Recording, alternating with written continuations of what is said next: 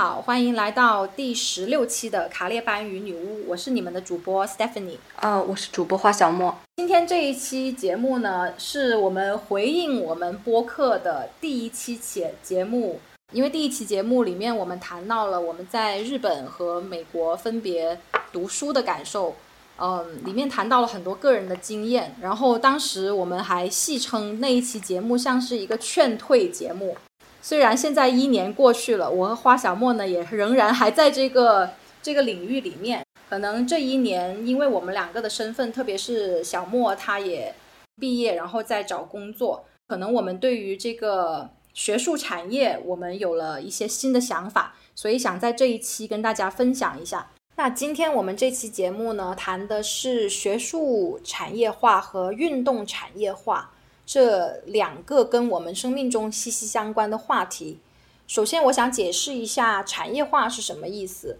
那我们当我们谈到说产业化的时候，其实我们指的是由资本为主导，以及有明确的价值评定体系和运作方式，然后形成了职业化的分工和阶层的这样的一种产业模式。现在我们来看学术和这个社会运动。其实它已经呈现了这个产业化的这种这种趋势，可能更多的人了解的是说学术的商业化、产业化，但是很多人并不了解说，其实社会运动它现在也在也在经历的这样的一种产业化的状况。那我们今天呢，就想通过我们个人的经验，还有我的研究来聊一下，说这个产业化对于学术和运动意味着什么。那我们首先来说一下。学术产业化，这个产业化的具体的体现呢，我们大概可以概括分为两种，一种是本科教育和授课型的硕士教育，然后在这里面，学生像是顾客，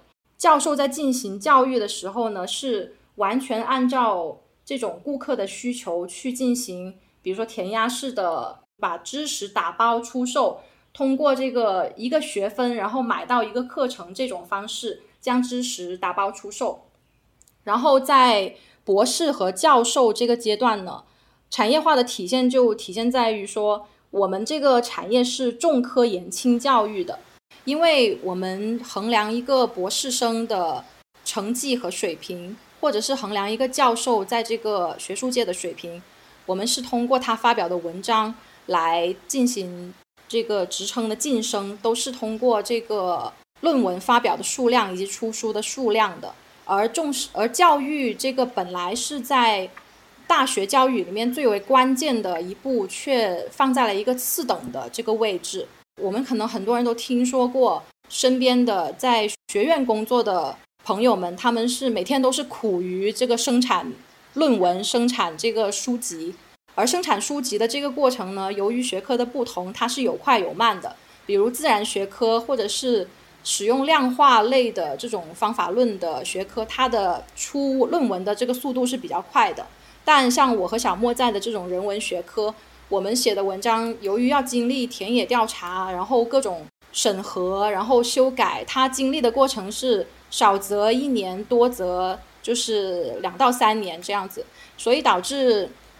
人文社科类的这种学科是在。论文发表和书籍书籍发表方面是比较的劣势，从而导致了在这个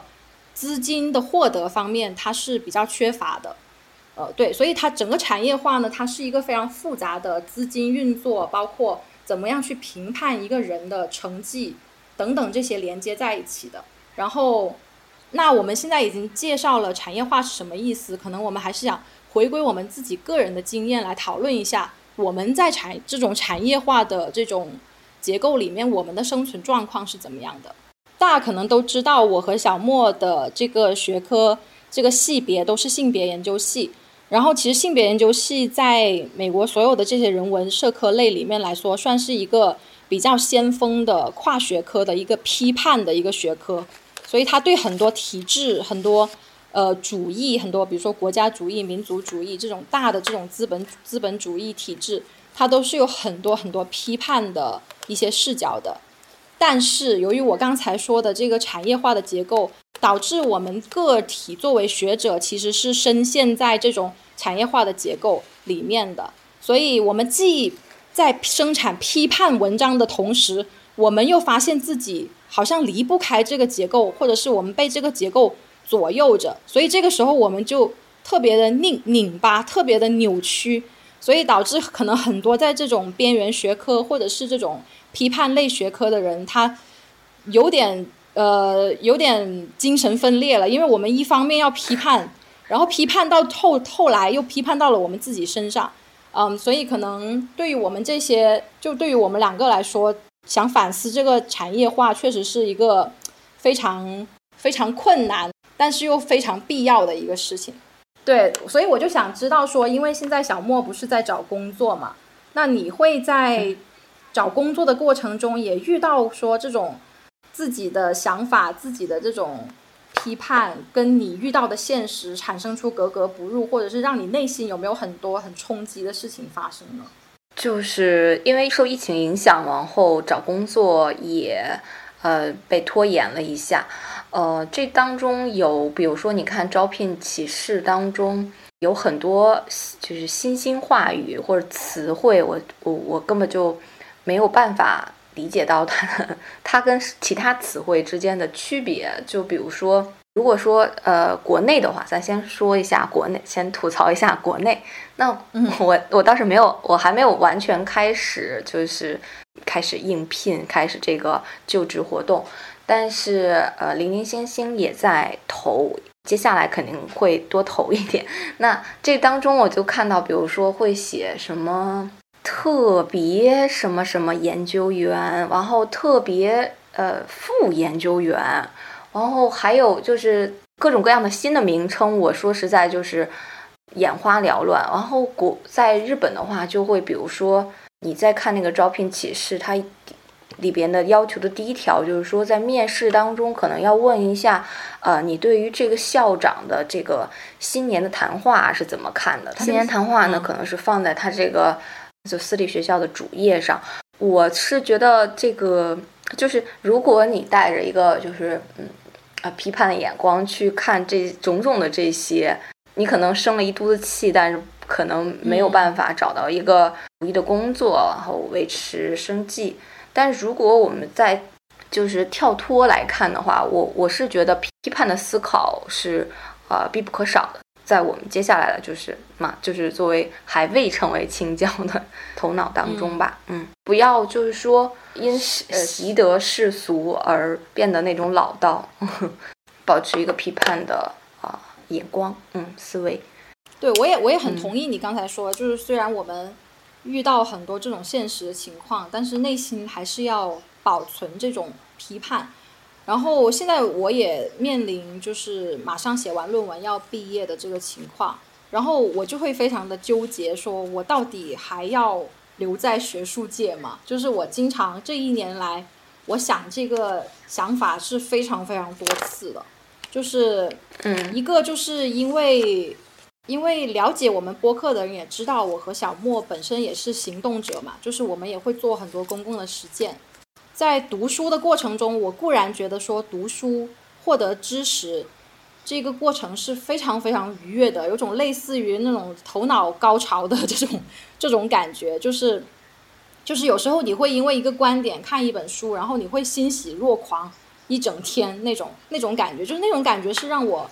很很开心的。然后另外一方面，教育学生对我来说也是很好的体验，因为你能看到。学生，你跟学生的互动，你能看到学生的一点一滴的变化，或者是特别在这种性别议题，很多人没有接触过性别议题，当他们刚去了解、打开这个世界的时候，就是你看到学生身上的变化，真的是让你非常有成就感那种感觉。然后这些都是我觉得做研究也好，做这个教育也好，给我很大的这种满足感。但是另外一方面，我就觉得。如果我要把自己的余生都奉献在这个，只以我发表多少文章、出了什么书，然后这样的一种价值评价体系里面，我就会，我个人就是肤肤浅一点来说，我个人感觉不是特别值得，就是因为你想，我们的论文刚发出来，大概又只有我们导师或者是导师委员会的几个人会看，就没有人会看你花了两三年写的这篇论文。就这这一厚厚的几百页的论文，然后你把这个论文写成书或写成呃短的这种期刊文章，其实就是说你的这个你的付出和你的收获，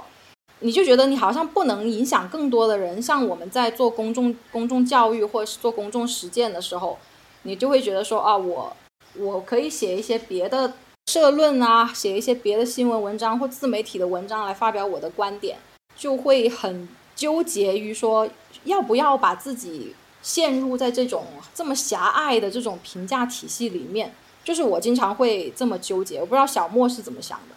就是是你你是怎么决定呃想要留在这个学术体系的呢？我觉得 这个这个体系，我觉得我我从一开始读博好像并没有，就是我的学术理想，并不是说要成为一名高校教师或者是研究员。那最早可能我的我的职业生涯呃规划就是做，就是 NGO 的 职员啊这样子，或者是进一些国际组织啊、智库啊，可能是最早是这样子一个想法，并但是逐渐随着学习，然后呃那些相关的 NG NGO 啊或者什么的，不是就是消失了，要不然就有一个这样子的。消逝的过程，然后又逐渐调整了自己的职业生活生涯规划。这个调整，我感觉又有点，就是真的像，就是我觉得比较敬佩你，你还会去就是反思。那我觉得我好像又又又少了很多反思，就是停一下，然后去思考一下，哦，我是不是适合？我是不是要选择这个职业？你讲到的就是说，呃，可能在这之外，你可以做到的，也可以影响，就是。比如说影响这个社会，然后起到比如说倡导自己主张的这个作用，那我就想到了，就是说可能以前知识知识分子并不是局限于高校当中的，他可能我们之前也提到过，就是可能局可能是隐藏在社会的各个角落当中的，我理解知识分子简就是更加简单了吧？嗯，嗯，对对对。也就是说，可能我们现在这种学术生产体系，它反而把高校指向为一个唯一的、绝对的这种这种标准，就好像说，高校生产出来的知识，或者是你通过各种，就是我们刚才说的这一系列评价体系生产出来的知识，你在我们这个资本市场，你才被认为是更加怎么说，更加有影响力，或者是更加有含金量，可不可以这样说？然后，比如说现在所谓的草根知识、草根理念，反而是，呃，这种由草根经验生成的这种知识，反而会因为它不是这种经过学术化的体系而而生产出来的，别人就是还是会对他觉得说他并没有像学院生产的这么有价值，是吗？嗯，对，可能还是会有一些排斥吧。嗯嗯，对，那这这里也就让我可以理解到说。呃，为什么很多女权的行动者他们会特别排斥搞理论的？特别是早期很多行动者，他们都会觉得说，搞理论的理论家就是浮于现实、不接地气，然后用往企图用这个理论来指导实践，或者是说从实践者上面谋取剥削他们的这个这个经验，然后来生产他们的知识。所以，所以早期这种女权行动里面，这种知识生产，因为其实行动者和理论者都是知识生产者嘛，但是他在里在这里面，他由于他的不同位置，他就有一种张力，就是有一种可能互相瞧不起，或者是互相觉得觉得自己没有被看到自己的重要性那种感觉。哦，谈到行动和学术之间的张力，一会儿我们再具体再请教一下 Stephanie，她在做这方面的博士论文。那我就是提一下，就是 Wendy Brown，然后写过一本书，然后叫做《Undoing the 呃 Demos》，然后里边他就讲到，就是新自由主义呢，它并不是简单的是一个经济的政策，它是一种统治理性，然后它渗入到社会各个的角落。那它对于公共教育产生了啊一些影响，它总结为四点。那我现在跟大家分享一下，他提到了哪四点？就是第一点是，呃，任何形式的，就是公共产品越来越难，就是难以谈论或者获得。比如说像图书馆呀这样子的公，呃，可能需要你各种各样的身份，你才可以进入到这个图书馆，或者是有可能是市民的，或者是区域的居民啊才可以。那如果是流浪汉呢？如果是一个并不稳定的一个外来入务工人员呢？那他是不是？也可以分享或者利用这个图书馆呢，这就是可能是一个问号。我知道，至少在日本曾经发生过，就是一些公共图书馆，然后去驱赶这些无家可归的人。那第二点，他提到就是说，呃，民主已经被这个新自由主义这个理性传播到各个领域，包括政治、法律，然后发生了一种质性的一种转变。那第三点，他提到就是说，公民主体在内的。啊，这些主体呢，被这种市场尺度配置为自我投资的人力资源，就像我们就不断的投资自我，把自己当成一个呃被投资的对象，然后去来看待自己，就是一种呃个体的呃个人的客体化。然后第四，他就谈到就是知识思想培训，然后成为就是对资本增值贡献而受到。呃，重视跟期望，也就是说，这些知识、思想，嗯，或者说或者教育，原本我们可能是因为它的乐趣，一种探索，或者是挑战，或者是超越这样子的一个乐趣，啊，被我们所呃追追寻或探索，可是却因为，比如说，我们只是看到他如果对资本的这种不断的啊自我增值，呃，为这一个目的而服务。就会显得就是知识的这种探寻呢，就是已经失去过去的那种本身的那种对知识的渴望的那种啊乐趣了啊。这个之后可能 Stephanie 也会提到。对，刚我觉得刚才你说的这个呃 Wendy Brown 他写的这本书，他前面总结这四点，我觉得说的非常好，很很简洁有力。就是他把这个新自由主义或者是这种。资本主义的这种形式下面的对知识生产的这个扭曲，或者是它它由于以资本为先，然后对知识生产本身它进行了一种很严重的损坏。对我来说，它是由于这种呃以产品为先、顾客为先的这种理念和思想，导致了它在这个过程中。在这个结构中，对知识生产者或知识生产的这个过程造成了很多的压迫和挤压，从而知识生产已经不再是我们以前想的那种，嗯，为了教育啊，为了生产出一个不是生产，为了为了培养一个更完整的人，一个更能够理解这个社会生活，更能够去为这个现实社会生活提供有养分的思想的这样的一些人。所以，嗯，我觉得还是非常值得我们去看的。如果感有感兴趣的听众，也可以去搜搜这本书来看一下。然后你刚才提到这本书，就让我想到了另外一本书，是我前段时间在看的，叫做呃《The Slow Professor: Challenging the Culture of Speed in the Academy》。Slow Professor 嘛，就是慢教授。它的题目就是呃要去挑战在这个学术界的这种。节奏以节奏为主的文化，然后当时看到这个题目，我就觉得很很吸引我，因为因为我们做学术，很少人会叫我们要去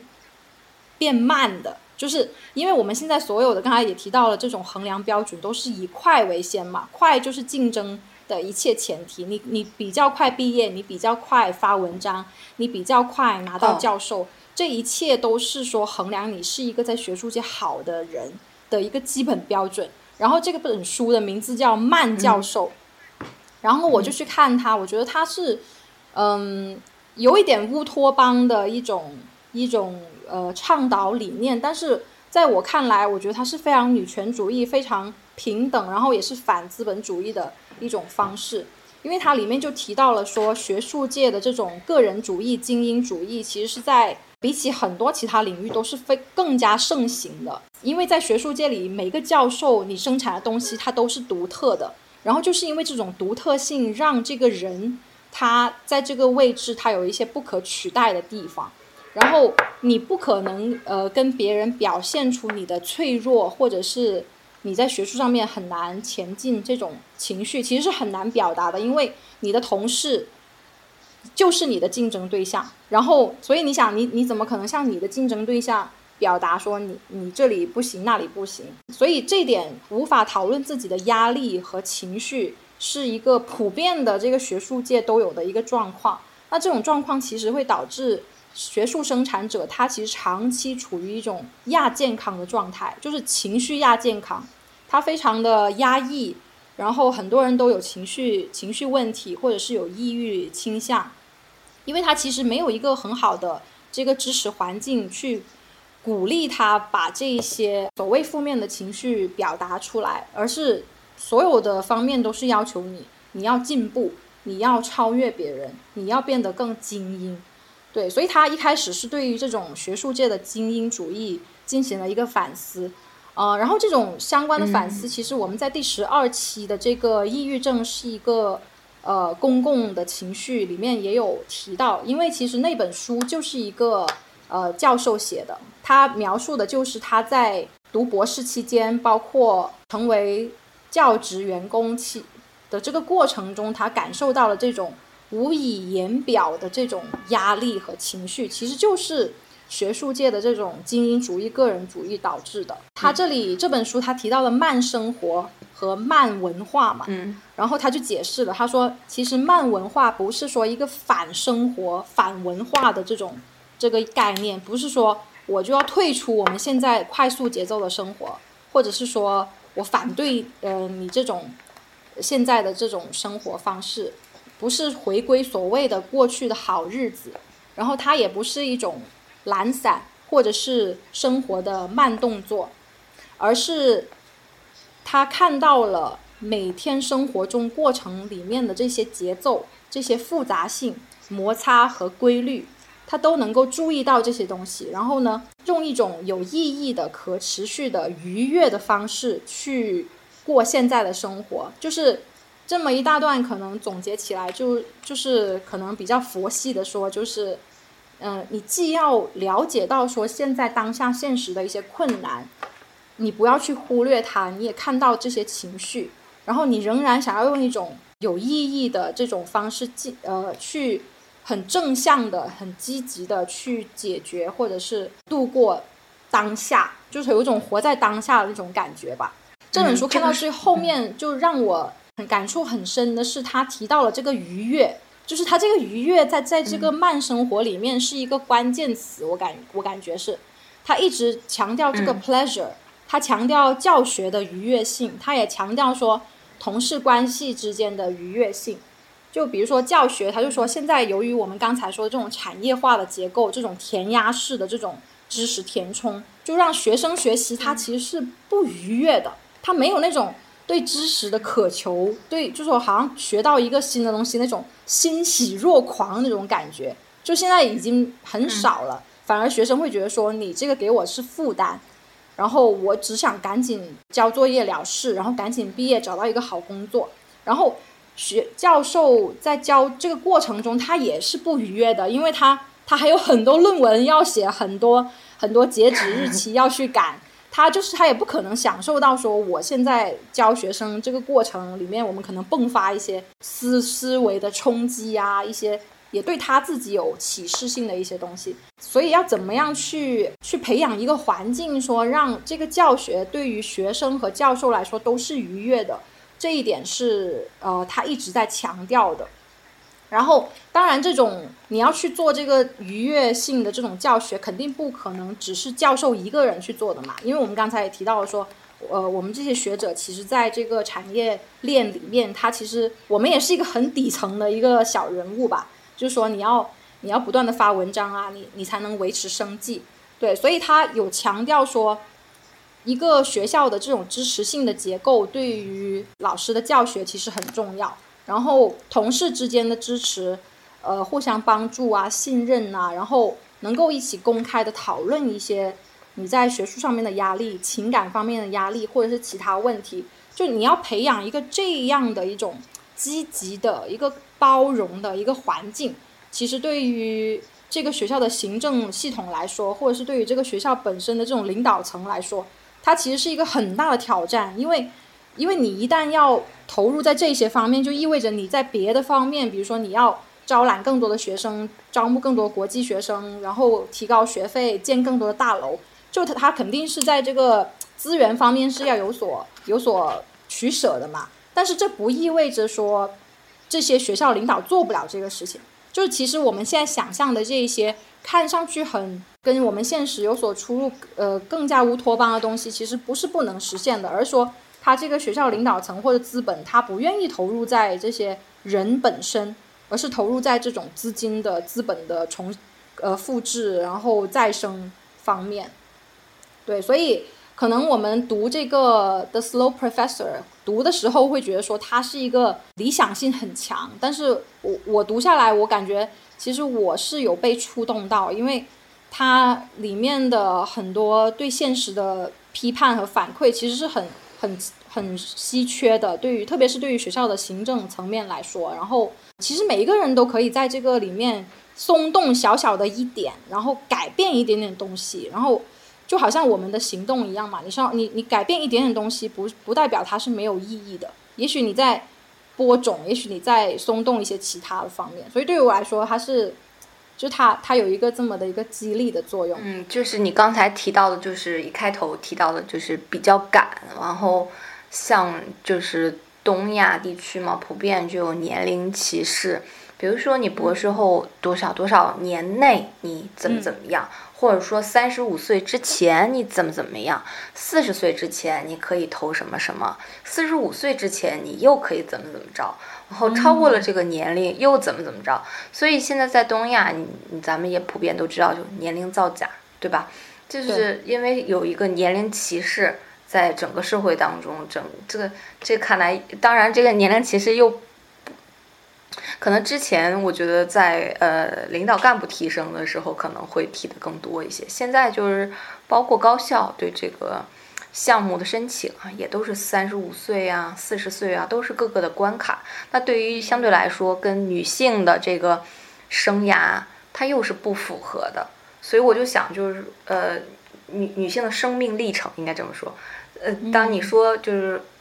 你刚才介绍的这个慢生活。慢文化，就感觉它的确是一个非常理想性的，或者说是一个疗，给读起来是一个非常给人疗愈感的书。哎，就是 因为它非常的，因为它非常的乌托邦，然后脱开了整个的结构。我的一点感想。没有看到结构吧，只是说他在看到这个结构上面，他提出了一些可能现实很难执行的东西。我感觉是。对它可能是一种文化性的就是改变，然后希望呃人们去调整自己的思想，然后意识到这个做一些意识性的改变。但是就比如说你像呃说享受教学上的愉悦，那如果比如说这个人是一个非常勤，就是是一个讲师，或者说是或者说是一个契约的老师，他比如说。三年，呃，三年非升即走，还是五年非升即走一类的那些条件，呃，他是以呃你出了一年出了出够了出够没有出够呃几篇，SSCI 或者什么呃这一类的这种论文为标准，他并不是说哦这个学生受呃这个老师受学生爱戴啊，他讲的课非常。吸引人，然后引起了很多学生的对这个课的关注。那，并这个这个可能成为一个评分绩点的一个啊评价标准，但能占能占比多少呢？可能更多的是一种可计量的一些评价标准，然后非常现实的摆在你面前，然后压掉了你对于教学的热情。嗯，就我就特别悲观的去想这个问题，因为。感觉呃，身边的也有不少人开始，就是处于人生的一个，因为女女性当中非常繁忙的一个呃生命盛典非常多的一个一个岁数，三十到三十五之间嘛。当然，你可以明确的说啊，那我就要做一个跟我就要做一个取舍，那我选择不呃不结婚，我选择不要孩子。那当然，你可以。就是呃，剩下的就靠努力，靠靠天资，靠你的这个勤奋，当然可以，也也可以做到非常好，不不会因为任何的事情而耽误嘛。所以我觉得这个对于尤其是女性学者来说，去提到慢生活是一个非常有条件性的，嗯嗯，就是嗯对非常有条件性。当然，对于我觉得对心态的调节，就是呃是有帮助的。就是说呃这个 slow pro professor 这样读物的话，嗯，对，确实是你刚才说，对于女性，特别是异性恋的女性的教授，在嗯这种生活的节奏里面，她确实承担很多其他人她对会不会承担的一些东西。对，然后可能他嗯，这本书他，呃，怎么说？他确实，他写到的这些东西都不是说你一个人去做就能够就能够做到的。然后可能只是读完这本书，你会觉得说啊，我要是我也在这样的环境下面教书就好了，那种感觉，我感觉。嗯，是、嗯是，我我我我我的确也能体会到，比如说，嗯、在高校当中，如果有非常就是能够互相分享彼此的，比如说弱点，或者是快不起来的那种焦虑感的朋友的话，的确嗯会帮助自己度过一些难关。嗯对，但是我感觉就是，如果你是在一个系里面，或者是你你是平辈的，在同一个学校，确实比较困难，因为现在我们所谓的知识产权嘛，它其实就是把这种公共知识，或者是你大家一起分享出来得出来的一些观点什么的，他就把你私有化了，好像说我想出这个观点嗯就是我自己的，然后我要给他打上一个 trademark，打上一个商标。然后我要尽快把这个观点通过期刊的方式发表出来，以以免别人抢到我的观点。其实这种观点，你嗯。你说虽然我们女权主义是非常批判这种把知识私有化的观点的，但是我觉得在女权学界也是屡见不鲜啊，就是大家对于自己的想法啊什么的，都还是由于这个产业的给你的压力，然后你不得不去保护、所谓的保护吧自己的一些嗯。想法。嗯。我就觉得很可惜，嗯。就是这种知识的公共性，它是一一点一点被消磨掉的。就是在这个学术产业化当中，我们也可以就是通过这可以看出来哪些人获获益比较多，然后同时比如说新的学科，就包括像性别研究，在目前呃中国还没有成为一个独立的学科，然后嗯它还需要依附就是依附于比如说社会学啊啊啊。就是没有办法脱离出来，然后说我自己组建一个新的性别学科，这个对就是这个产业。但是在我们比如说在美国或者是在日本，这个性别性别研究也像其他 学科一样，在不断的产业化。嗯怎么说？就是它产业化之后，它就会有自己相应的资金。然后，因为现在在国内可能它嗯不是一个、嗯嗯呃完整的学呃完整的体系学科，所以想要读这个系的人，或者是从事这个工作的人，他会比较难得到支持。然后像我们这种在海外，他已经有一个系，我们其实面临的问题也是有有有所不不同吧。是，我觉得也蛮吊诡的一件事，就是说近两年，我觉得呃年轻人学习有关有关于性别研究的知识，抱有一个非常热情的态度。然，后非常积极的通过，那么就就是现在的女权学者，像我们也在积极的去输出，然后这些知识，就是这样子的双向，并没有促进高校在这方面增设更一些有益的，就是有益或者相关的课程，反而可能我们嗯看见、哦，某某学校出了一个礼仪课，哦，某某学校又出了个女德课，这这种、哦、对对对，是好，这种吊诡的事情出现，嗯。嗯，对，很有意思。那我们去对我们在讲它产业化，原本是应该是顾客有什么需求，那我们当然对这个就是可能会涉及到非常复杂的一个权力结构，可能对于教呃对于高校学科的这种设置，然后它的这个权力的权力场域对于它的控制，可能是有没有办法说呃在这个地方。即便我们看到某些顾客有这样子的需求，某些学生有这样子的学习热情，但我们依然说，可能他还是社会学吧，他还是传统的文学下面的女女性作家研究好了，就是这样这样子。对，我觉得你刚才说的是有一方面很就是主主要的原因吧，就是可能也是因为所谓的女权现女权运动在现在在中国它是一个比较禁忌敏感的词语，然后对另外一方面就是大家对这个传统学科对这个的意识还是不高。嗯，我觉得另外一个层面是，其实我们现在接触到的这些对女权感兴趣的学生。我感觉还是以城市或是精英中产家庭为主的这样的学生，就是你你说这个顾客需求嘛，我就让我在想说，呃，到底有很多人都对性别感兴趣吗？因为我发现就是跳出了我们这个同温层，其实，嗯，还大众对于性别的理解或认为女权问题或性别平等问题是一个社会重要议题，我觉得这点还是没达到共识。嗯就是我也不知道现在当今的年轻人是怎么看待这个性别问题的，有没有这样的一些社会学统计？那的确是，比如说有一些说法，就比如说像新受新自由主义影响，然后女权所谓的女权主义关注的议题逐渐的缩呃收窄，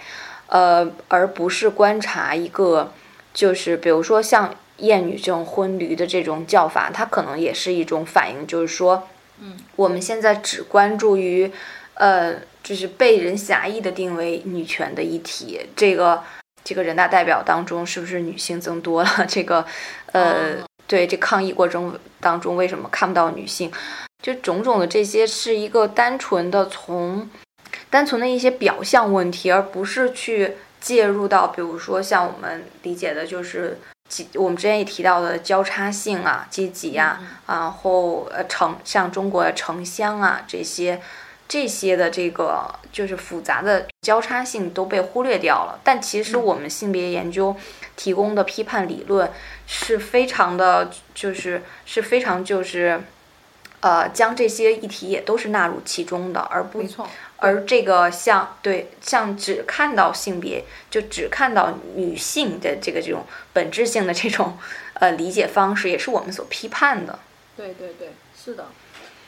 就是现在，其实对于很多人会问我说，性别研究是研究什么？然后听到我的课题是研究非政府组织，他们就就会觉得很奇怪。你研究性别不应该是研究女性吗？就是就是，所以我还得解释说，性别研究它是一种方法，一种视角。就其实我觉得我们今天讨论这个题目，这个产业化，它不是某一个领域特定的现象吧？只是说我们会觉得说学术产业化这个事情。对于教育本身的影响，然后其实很多地方都是，其实各个每个领域都是在不同程度的被资本左右重组吧。我的感觉是，就像特别是我们以前所说的这个 activism 这个运动，社会运动，那其实社会运动本身它一个很很重要的一个特性就是它是由群众自发组织的，然后为了一定的目的、一定的公共性而去做的。而做的行动可能是体制内的行动，体制外的行动，然后他会聚集起一群人，然后再做一方面的事情。对，其实这个呃所谓的慈善产业或者是这种非盈利组织的产业，嗯，它也是伴随着呃新自由主义的兴起而兴起的。就是我们可能前几期播客也会提到说，这个上世纪七十年代的这个政府对于这个公共福利的削减，公共事业的开支的减弱，这种全球性的这样的一个结构，它其实呃在那个环境下面，它促生了这个非盈利组织产业的兴起，就等于是说政府通过这些非盈利组织这种呃慈善性的组织来承担一部分他们所呃原本应该承担的这个公共福利。呃，事业非盈利组织这个产业，它其实就是因为政府撤出这个公共福利领域，然后人们或者是企业，他们觉得要填补这个政府的这个公共福利的这个作用，然后形成了这么一个产业。那这个产业背后的资金，呃，有政府支持的，然后也有个人或者是企业捐赠的等等。然后最早这个产业形成产业化是。嗯，一个很标志性的事件就是美国在上世纪出台了这样的一个非盈利组织免税的这么的一个政策，就说凡是这个注册为非盈利组织的，它都能够享受税收免免税。所以其实有很多的这种大财团、大企业，他们都组建立了这样的一些家族基金会，或者是其他的基金会，然后通过基金会的方式来达到一个逃税或者是漏税的这么的一个嗯作用。对，然后嗯，在这一些产业里面，当然我们现在来谈这个非营利组织，在我国还在发展的一个过程中嘛。你在美国就能够看到说，当这个产业已经产业化，然后当这种公益人的职业已经职业化之后，它其实已经形成了一个相对稳定的这么一个产业。然后里面的人的薪水也不像我们国内的，呃，我们国内的公益人的劳动其实是不怎么被大众所认可和认为是有价值的嘛。但是你在欧洲和美国其他国家，就是在非营利组织工作就只是一个工作而已。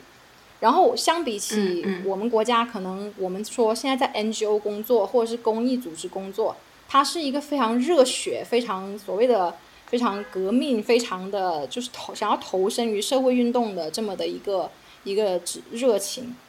所以其实伴随着职业化的发展或是产业化的这种不断的完善，更多的资金投入到某一个领域，然后某一个领域就会吸引更多的人才去关注的时候。那这个时候，它的组织结构、层级等等方面都会慢慢的形成，因为组织不断的壮大，它不再是那种以前草根组织一两个人单打独斗，然后呃很多东西都要自己做，而是形成了很完备的一些，什么谁做财务啊什么，就不同的职务都有。然后与此同时，它起那个组织里面的这种权力斗争啊，这种阶层啊，也会变得相当的明显。那当职业化之后，很多人就会把这个非盈利组织或者是非政政府组织的这种事情当成一个工作而已。就是，其实现在很多人都，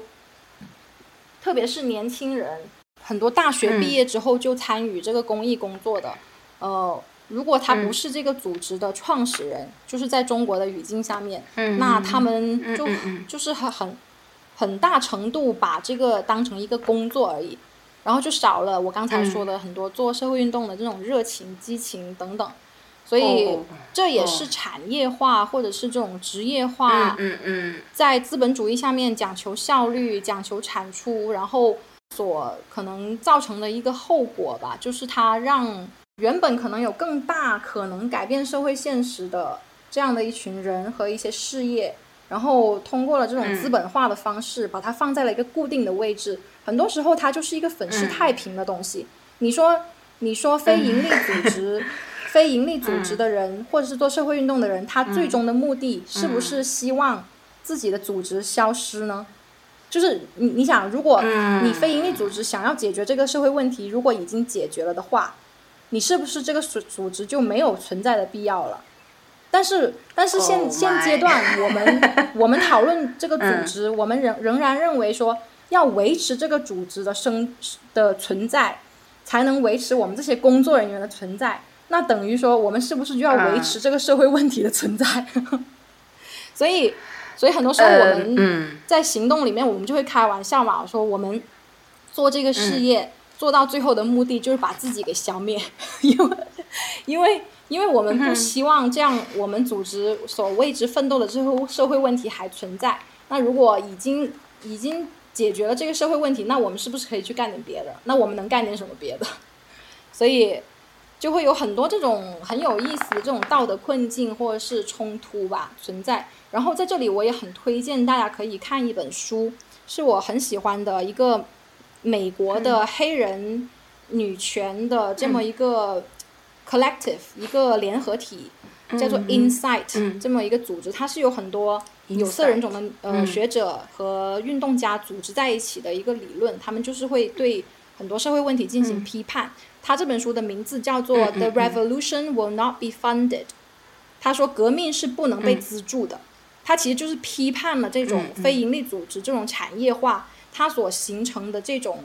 被政府或者是其他企业的资金所控制，我们想要，我们能做什么事情？我们能够对什么问题进行社会改变？所以他们说，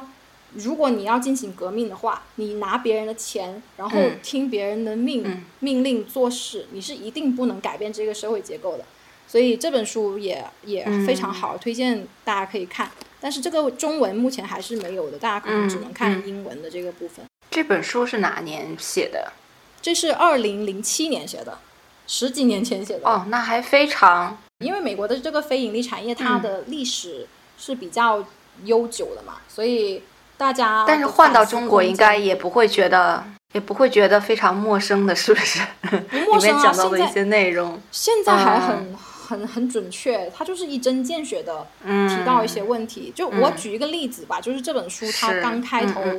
刚开头就有提有提到的一个事情，就是说。之前在美国有一个社会运动的行动集体，他们是做那解放巴勒斯坦运动的。这一群团体，他们之前拿的是这个福特基金会的这个钱，然后直到有一年，福特基金会发表了他们跟以色列政府的这个友好合作关系，表达了他们是支持这个以色列政府的。然后他们这个团体就开始进行了极大的反思，就是说我们不能再拿这个。基金会的钱了，因为他们的理念跟我们的理念是不一样的。然后他们是反对巴勒斯坦解放的话，那他们他们给我们的钱里面必然包含了这样的政治的意图和诉求。所以他们就意识到了说，我们要进行革命，我们是不能够依赖别人的资金和这种意识形态的灌输的。我觉得当时我看到这个点的时候，我就是也是感触良多吧。我觉得就是。之前有听过，呃，别人称说，呃，现在的一些就是呃非政府组织的员工更像是就是职就是职业化呢，就是，然后听起来也会让我想到，就是说，包括体制内的，比如说有一些的组织，它也是，比如说起到了非常其实是起到了非常重要的作用，但是在这样子的，就是。精英化的这种招招聘体制过程，就是过程当中，它有可能，对对对，它并不是说，呃，我对这个这个组织有某种这种向往，然后对它的这个理念，呃，是有一某种认同，然后才来到这里的，对吧？他可能是认为这是一个很好的职业，然后他可以给我提供稳定的收入，呃，有利的这个社会保障，这样子一个职业化过程吧。就可能在我们以为的很很多公共领域，现在这个思想的，就比起私有化来说，这种思想的，就是这种理性化的这种呃规训，呃，在各种地方 产生，然后我们可能面临的困境也是比较比较大的、比较多的。是的，嗯，就是它这个作为一种职业，我我看的是欧美国家，它是最为明显的。就我们国家的草根组织还是比较偏向于说，呃，为了理想战斗的这种这种状况，但是也不也排除说有一些人现在觉得这个，特别是这种国有的跟国家有关系的这种基金会啊，或者是大的组织，或者是国际组织，其实已经就你可以慢慢看到它有一个 career ladder，就是一个职业发展路径。嗯。以前我们是看不到的，现在你能看到，就是可能你先在草根组织工作，然后你在一些国家的组织工作，然后你再去一些国际的基金会或者是机构工作，就是你有一种向上爬的感觉。虽然你这个爬的这个路径是独特的，跟你其他的同辈，比如说他在政府或者是企业工作不太一样，但它是一个向上向上的路径。然后就这里，它对它就是很多个人化的职业的考量了。我觉得也是国家对于原本这种社会，嗯，社会的意义者的一种 类似于收编的那种意味也存在吧。嗯嗯嗯嗯。所以其实我们这么一分析下来，这种产业化对于，比如说教育，对于运动，它其实不能说它只有负面，对吧？对它。它也有一些正面的东西，因为它可能它把这个东西证明了这个东西对于市场的价值，然后呢，更多的人会去愿意去投入，呃，投入这个事业。但另外一方面，它又削弱了我们原本做教育或是做运动的那种初心，就是那种想要培养个人、培养好对事物的好奇心，或者是改造社会、批判这个权利等等这些东西。就是它产业化，其实它。磨磨掉了很多这种有棱有角的东西，就让每个人就是服从于资本了。对，所以可能经过我们这次讨论，我刚才最初的提问，就说我到底还要不要在这个学术界这个问题，我觉得还是会一一直在我脑海中吧。因为像我们讨论了，其实你你无论你去到哪里，你都逃脱不了在现阶段资本对你的控制。那我们要到底要怎么样才能够独立的面对自己的理想和想做的事情，然后又但又怎么样能够在维持生计的这个情况下面，呃，去做自己？我觉得这还是一个蛮难的一个个人的的挑战和话题吧。所以也是呃，通过这次播客，我们两个跟大家一起分享一下我们的心路历程和和这些纠结。这种纠结是我觉得是不会结束的，是。是一直在进行中的。那有机会再跟大家来分享我的求职